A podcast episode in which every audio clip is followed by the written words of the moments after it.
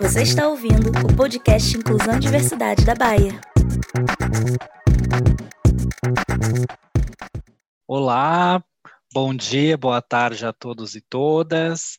Eu sou Kleber Carvalho, sou especialista de inclusão e diversidade aqui na Bayer e a gente está retomando aqui com os nossos episódios é, de podcast de inclusão e diversidade, esse ano aqui de 2021 na Bayer. Este é o primeiro do ano. A gente está super empolgado e animado porque o tema de hoje ele tem muito a ver com inclusão e diversidade, né?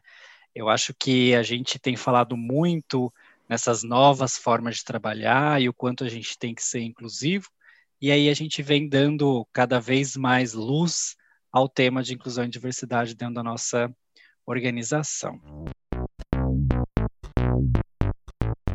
Para falar um pouquinho sobre esse tema com a gente hoje, e eu falo pouquinho porque acho que esse assunto não se esgota, né? A gente tem aprendido muito é, sobre ele e acho que vai continuar aprendendo, mas a gente traz uma pessoa muito especial que já teve aqui na Bayer alguns momentos aí do passado também, trazendo várias reflexões importantes para a gente, que é a Eliane Ranieri. Queria que você se apresentasse para a gente começar a falar desse tema que a gente adora. É verdade, Kleber. Boa tarde para quem estiver nos escutando. Que prazer enorme estar com vocês de novo. Eu tenho muita honra de falar com vocês aí da Bayer, pelo histórico que vocês têm de inclusão.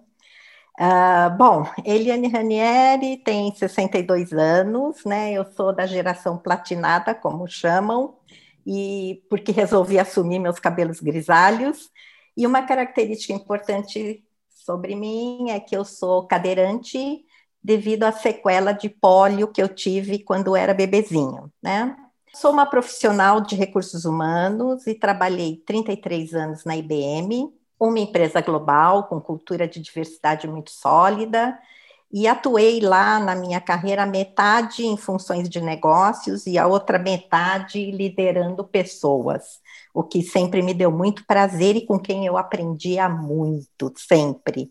Nos últimos sete anos, eu tive a honra de liderar diversidade e inclusão para a América Latina, que trouxe para mim uma complexidade bem parecida com os modelos de trabalho que a gente está falando agora, híbridos, porque eu tinha a liderança do Brasil, onde eu atuava presencialmente com o meu time, e liderava um time na América Latina, que estava espalhado por todos os países.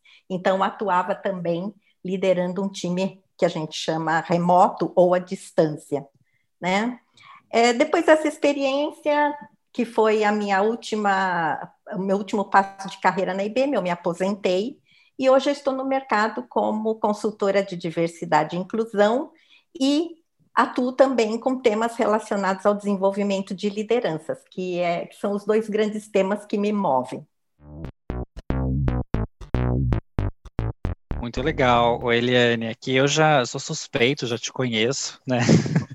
eu já fico bem ansioso aí para o que você vai trazer, mas ouvindo, né, um pouco aí do seu histórico e de, de onde você trabalhou, enfim, e todas as atividades que você desempenhou, eu acho que não teria pessoa melhor para a gente trazer aqui para dividir um pouco tudo isso que a gente tem vivido na Bayer, tem sentido que vai ser uns desafios aí para os próximos meses, né? É, e aí para a gente ir aquecendo, o Eliane, e aí até dando continuidade ao contexto que eu trouxe no começo, é, a gente vai falar sobre as novas formas de trabalhar. Né? Eu acho que a pandemia acelerou esse processo, né? E a gente se viu obrigado aí a todo, a quase todo mundo, né? É, a trabalhar uhum. de um formato home office. E a gente está vendo agora, né? E a Bayer acabou de, de lançar o nosso, a nossa, nosso novo programa, né? Que é chamado Byflex, que vai, que é sobre o nosso formato de trabalho híbrido. E aí eu queria uhum. ouvir um pouco de você, né, olhando para como nós estamos e olhando para quando a gente voltar a trabalhar, mas não mais no formato antigo, e sim no formato é, híbrido. O que, que você vê de tanto de desafio nesse formato quanto o papel de cada um dentro dele? Olha, é, na verdade, é, esse modelo, ele, ele não é exatamente novo, né? Ele já vinha acontecendo há algum tempo, pelo menos nas grandes empresas, né? Como eu disse, pratiquei isso na IBM uh, já há muitos anos atrás, era um modelo híbrido já, né? Mas ele não era oficializado e as empresas estavam fazendo as suas opções devagarinho, aprendendo, experimentando. Quando a pandemia chegou, nós fomos obrigados a aprender a trabalhar no novo modelo, né, por conta da segurança dos profissionais, e, e isso trouxe à tona todo, todo ainda a parte que a gente não tinha experimentado. E é isso que está acontecendo desde então. Então, tem assim o lado muito bom, né? Porque trouxe uma certa comodidade, trouxe mais flexibilidade, opções para as pessoas, né? Que tinham dificuldade, às vezes, de locomoção ou de, ou de morar muito distante, a possibilidade de pessoas atuarem de qualquer parte do país e do mundo para uma função, e então a, a, a gente diria que o expertise das pessoas pode ser de qualquer lugar, né, para atender a uma função, mas por outro lado, a questão das relações humanas, que já eram complexas, se tornaram muito mais complexas, né, porque as pessoas passaram a trabalhar de casa sem o preparo, sem quando a gente trabalhava na, minha época, né, as multinacionais, elas preparavam o que a gente chama de home office, olhando para que a pessoa tivesse o seu escritório, o seu lugar de trabalho, né, com toda a parte de acessibilidade, de comunicação, tinha até o pacote, né, formado do que ela iria pagar para o funcionário estar em casa, é, e era uma decisão, muitas vezes, do negócio, no sentido de até viabilizar a facilidade né, de buscar o profissional onde ele estivesse. Nesse momento, não é assim que está acontecendo. A gente sabe que as pessoas estão em casa em lugares improvisados, muitas vezes. E isso tudo passa a ser um item importante de, de, da pessoa ter também o seu emocional, o seu mental preparado para poder executar o melhor do seu trabalho e entregar um resultado que não vá afetar sua, o seu desempenho, né? E por outro lado, a liderança também, que não estava tão acostumada a fazer uma gestão à distância, passou a ter que ter um conhecimento que não foi preparado a tempo, né? Então, trouxe um desafio, uma vulnerabilidade da liderança que, que não existia antes, além de todo o restante né, das responsabilidades de um líder. Eu costumo dizer que se a gente, quando é líder né, de uma organização, para para pensar em todas as coisas que estão na nossa responsabilidade, a gente nem dorme à noite, porque é muita coisa, né? É então, é, você imagina, a, a, a gente normalmente diz assim, todo time ele tem a cara do seu líder né? Ele atua e executa o trabalho de acordo com o seu líder, com aquilo que o seu líder uh, define, que é a, a, a, forma de conduzir o negócio da, da sua organização. É, se esse líder também não está preparado, e normalmente os líderes não se sentem confortáveis em dizer que não sabem alguma coisa, né? Uhum. É, isso começa a ficar mais complicado, Uhum. Então, eu acho que a primeira coisa e mais importante de tudo que, que a, esse modelo trouxe é que as pessoas precisam estar um pouco mais abertas para assumirem as suas vulnerabilidades, assumirem o que não sabem, assumirem que estamos todos aprendendo. E, na verdade, a vida é assim, a gente está sempre aprendendo o tempo todo, a gente não, não domina tudo o tempo todo, e nesse momento a gente não domina nada porque as coisas continuam acontecendo numa velocidade enorme e a gente não tem tempo de assimilar tudo. Então, é necessário que cada um entenda que nós vamos todos errar juntos, mas nós vamos também tentar acertar juntos. Isso é o mais importante, que as pessoas acreditem que, de fato, o líder não tem domínio de tudo e por isso pode falhar, porque ele também é humano. Eu tinha uma máxima para os meus funcionários que eu sempre falava assim: Pessoal, gerente também é gente. A gente também erra, a gente também sofre, a gente também tem dor, a gente sente perdas, então não é todo dia que a gente está 100% e que vai fazer tudo dar certo. Então, uh, é importante que o funcionário, que o colaborador que está na sua casa entenda isso. Da parte do líder, é fundamental que ele entenda que o colaborador que está em casa, ele não está descansando e nem confortável. Uhum. Ele não está se sentindo bem. Ele tem medos, ele uhum. tem muita insegurança. Ele tem medo de não ser reconhecido, de, não, de, que o serviço dele não vai ser valorizado, de que ele não vai ter uhum. espaço, não vai ter voz, que o líder não vai saber avaliar o desempenho dele adequadamente porque está à distância. E tudo isso faz parte de um pacote chamado cultura. A nossa cultura, ela preza o relacionamento presencial, mais do que tudo. Todo mundo fala o olho no olho vale muito mais, uhum. né? E hoje eu não tenho olho no olho, eu tenho olho né, no, na tecnologia. A gente se vê pela telinha, mas ainda assim ela trava de vez em quando e a gente não consegue se ver. Sim. Então, é, esse olho no olho mudou radicalmente, as relações humanas mudaram radicalmente. Hoje em dia, você vai ouvir a minha voz e, e vai identificar se eu estou bem, se eu não estou, se eu estou feliz, se eu não estou. Hum. É, então, é, é tudo muito diferente.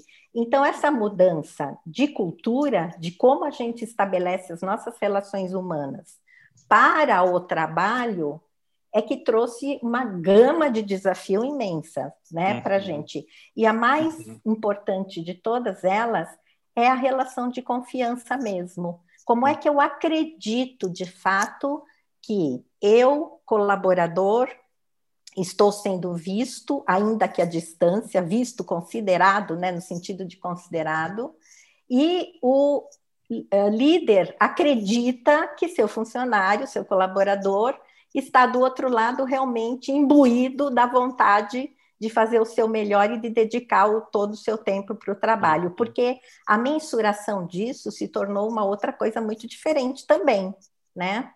Uhum, e as escolhas super. também aumentaram. São muita multiplicidade de escolhas. O trabalho híbrido ele permite estar aqui alguns dias em casa, outros dias na empresa, permite estar todo o tempo, de um lado, alguns funcionários, e a outra metade do seu time todo presencial. Ou uhum. seja, toda essa multiplicidade de escolhas demanda que os líderes consigam fazer a gestão do seu time de uma maneira que não é mais igual, não é uhum. igual para todo mundo, e isso é alguma coisa que a gente já vinha discutindo há muito tempo com os líderes, de que a gente tinha cada vez mais que trabalhar na, na, individualidade, porque cada Sim. pessoa demanda uma gestão diferente. Só uhum. que a cultura organizacional sempre trazia uma gestão unificada, meio parecida para todo mundo, até para facilitar a vida de quem estava fazendo a uhum. gestão. Uhum. Isso mudou radicalmente. E para o colaborador também mudou radicalmente, porque ele também tem a sua gama de responsabilidade para fazer as coisas darem certo. Quando Sim. ele percebe que alguma coisa não está funcionando, ele tem que levantar a mão, ele tem que protagonizar né, a sua carreira e dizer o que, que ele precisa, o que, que ele está sentindo e aquilo que não está funcionando em, é. em prol do grupo todo. Super, Eliane, e acho que, nossa, ouvindo você falar, dá para a gente ver que, que a pandemia acelerou um, um processo que estava por vir, né? Mas acelerou muito, né? A gente já está vivendo tudo isso. Quando, quando você fala, é, enquanto você falava, na verdade, eu até fiquei pensando aqui em, em, alguns pontos que você traz, que a gente tem falado bastante é, é na Bayer, né? Que uhum. cada um tem o seu papel, né? uhum. né? É, é, falar de inclusão e diversidade nessas novas formas de trabalhar é a gente entender que o, o, líder tem o seu papel, o colaborador tem o seu papel ali dentro, né? Todo mundo é esse agente é, é de mudança, né? Uhum. e um outro elemento que você traz, que é, é, algo também que a gente tem falado bastante na Bayer, é que, que tem sido uma, uma experimentação, né? A gente experimenta, a gente entende se fez sentido, a gente erra, a gente corrige rapidamente, né? Eu acho que é, ter um ambiente seguro para isso é extremamente importante, porque a gente vem precisando e vai precisar cada vez mais. E aí, um outro último ponto que você traz, que eu queria explorar bastante, uhum. talvez a gente já falou é, um pouco sobre isso, mas eu queria ouvir um pouco mais, que acho que você traz sobre estabelecer as relações humanas. Uhum. Né, que é, é, um novo formato de, de estabelecimento de relações humanas. E aí, que, que comportamentos você vê que são extremamente importantes nesse novo formato? Né? Acho que você já falou vulnerabilidade, mas é confiança. Que uhum. comportamentos uhum. mais você vê para a gente ficar atento, né? E quem ainda não está olhando para elas começarem a olhar nesse, nessas novas formas de trabalhar? É, as relações humanas elas se tornam mais complexas quando você não está no mesmo ambiente porque tem uma parte, né, até do, do comportamental, do, da, da, atitude corporal das pessoas, que a gente observa muito, isso diz muito, né, sobre as pessoas. Uhum. Então, você estar à distância te traz uma complexidade maior, e talvez a maior delas é você ter que uh, desenvolver uma habilidade que nem todo mundo tem, que é um pouco da paciência, da serenidade de escutar as pessoas né? De parar realmente entender que o meu tom de voz pode estar me trazendo alguma coisa, de que na minha fala, na minha linguagem, tem alguma coisa que não está muito bem esclarecida, né?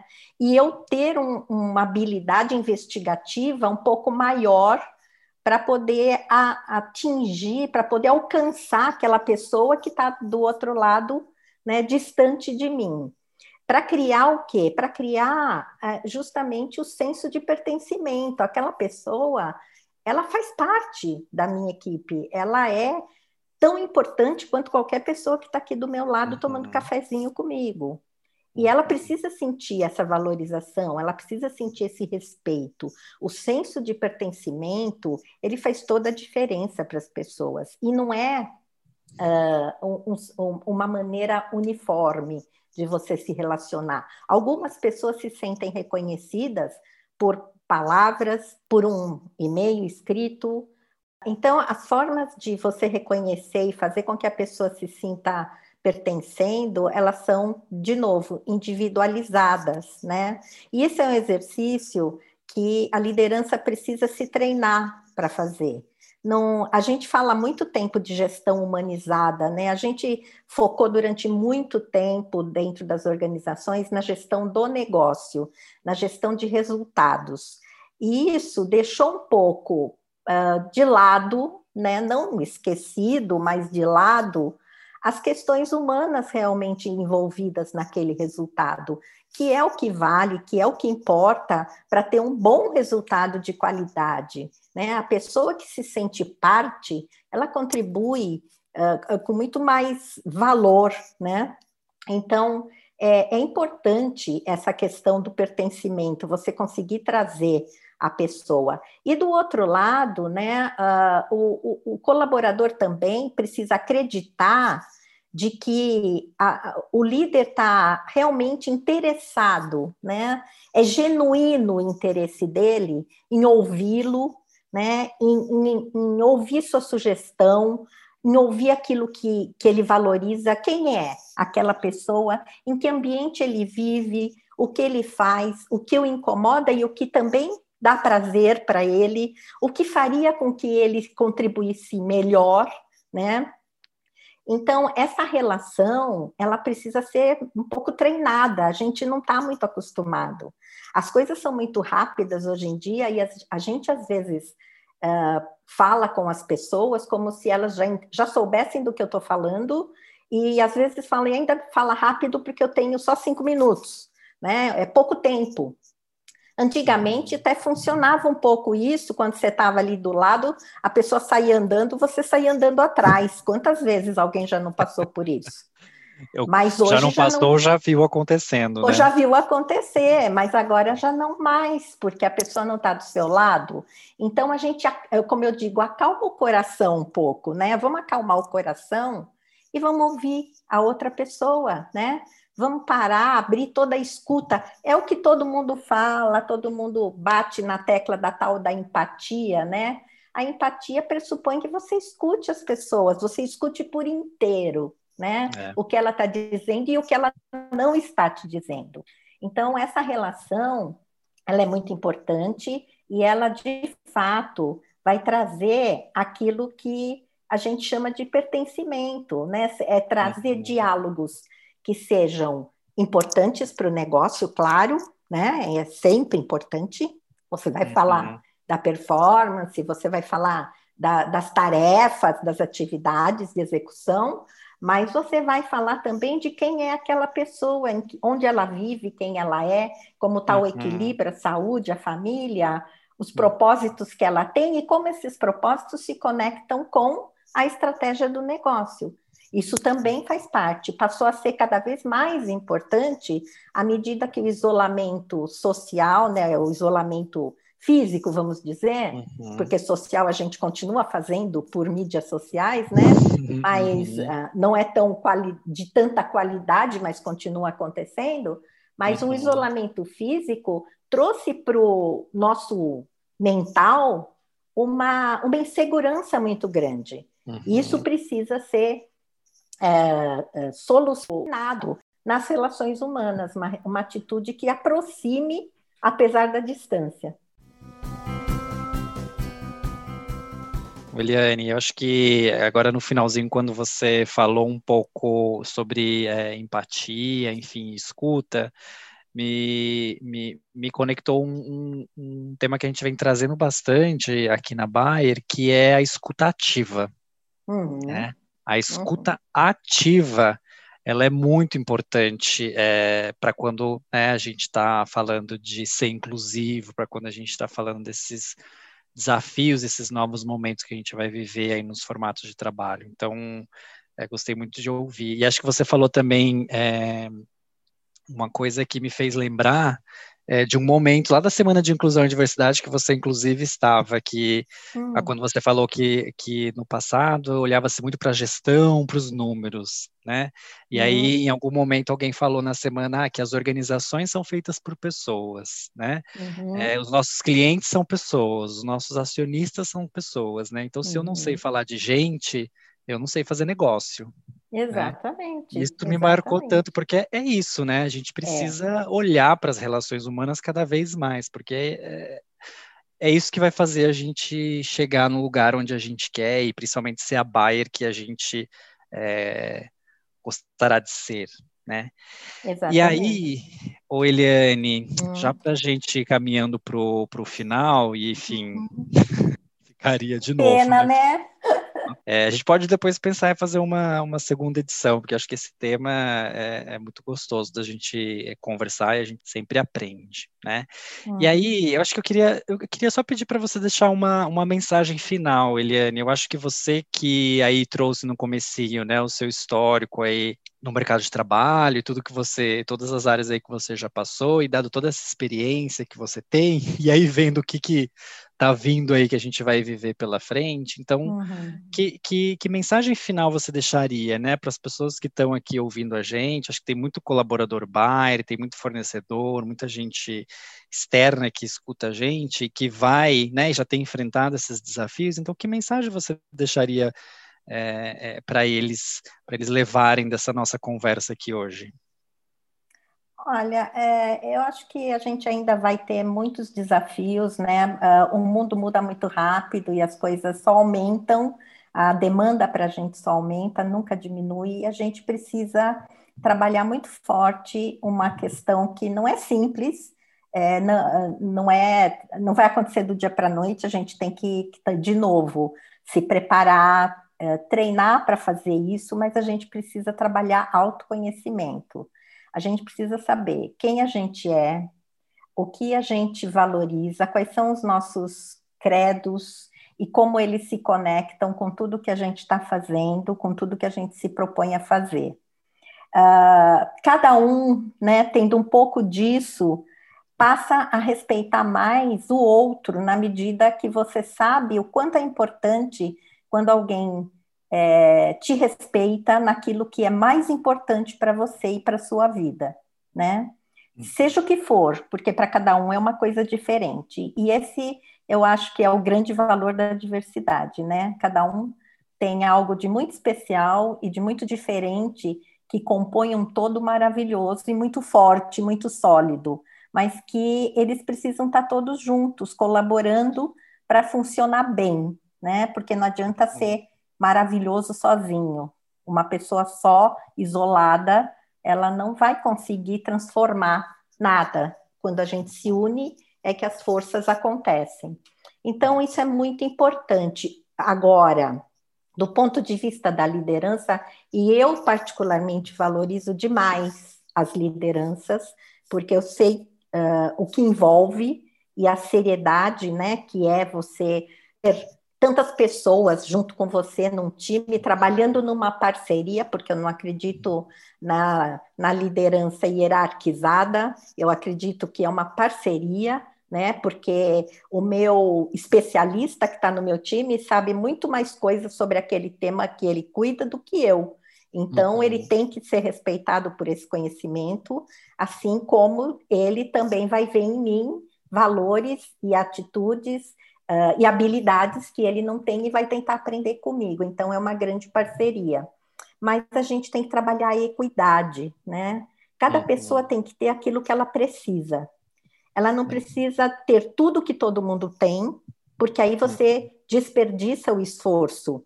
Quando você tenta atender a todos em todas as necessidades, você não chega a alcançar o final da linha. Você precisa focar naquilo que cada um precisa e atender uhum. as necessidades de cada um, que são uhum. muito particulares e às vezes muito pequenas até. Você tenta dar às vezes algo muito maior do que a pessoa está uhum. buscando. Então, uhum. entender, ouvir e trabalhar equidade, dar a cada um aquilo que ela precisa, né? Uhum. Realmente é que vai transformar e fazer a grande força da organização. Muito, muito bom, Eliane. Acho que é uma mensagem final aí importantíssima, principalmente porque você começou com, com autoconhecimento, né? Acho que o autoconhecimento também é mais uma palavrinha-chave aí para os novos momentos que a gente tem vivido. É, Eliane, muito obrigado. Acho que a gente chegamos aqui ao fim desse nosso primeiro episódio aí do podcast desse ano. Abrimos com chave de ouro aí com a sua participação. Muito obrigado por estar sempre com a gente, trazendo essas reflexões super importantes que ajudam a gente aí a avançar é, não somente na nossa jornada de inclusão e diversidade, mas no movimento cultural que a gente vem fazendo aí na Bayer. Muito obrigado, Eliane. Obrigado a todos que estão ouvindo, a todo mundo que está aqui participando nos bastidores também. E a gente se vê aí no, no próximo. Eu que agradeço, Kleber, Marília, pelo convite, a Bayer e parabenizo todo mundo por essa iniciativa. Contem sempre comigo. Obrigado, Eliane. Um abraço, gente. Outro. Tchau, tchau. Tchau.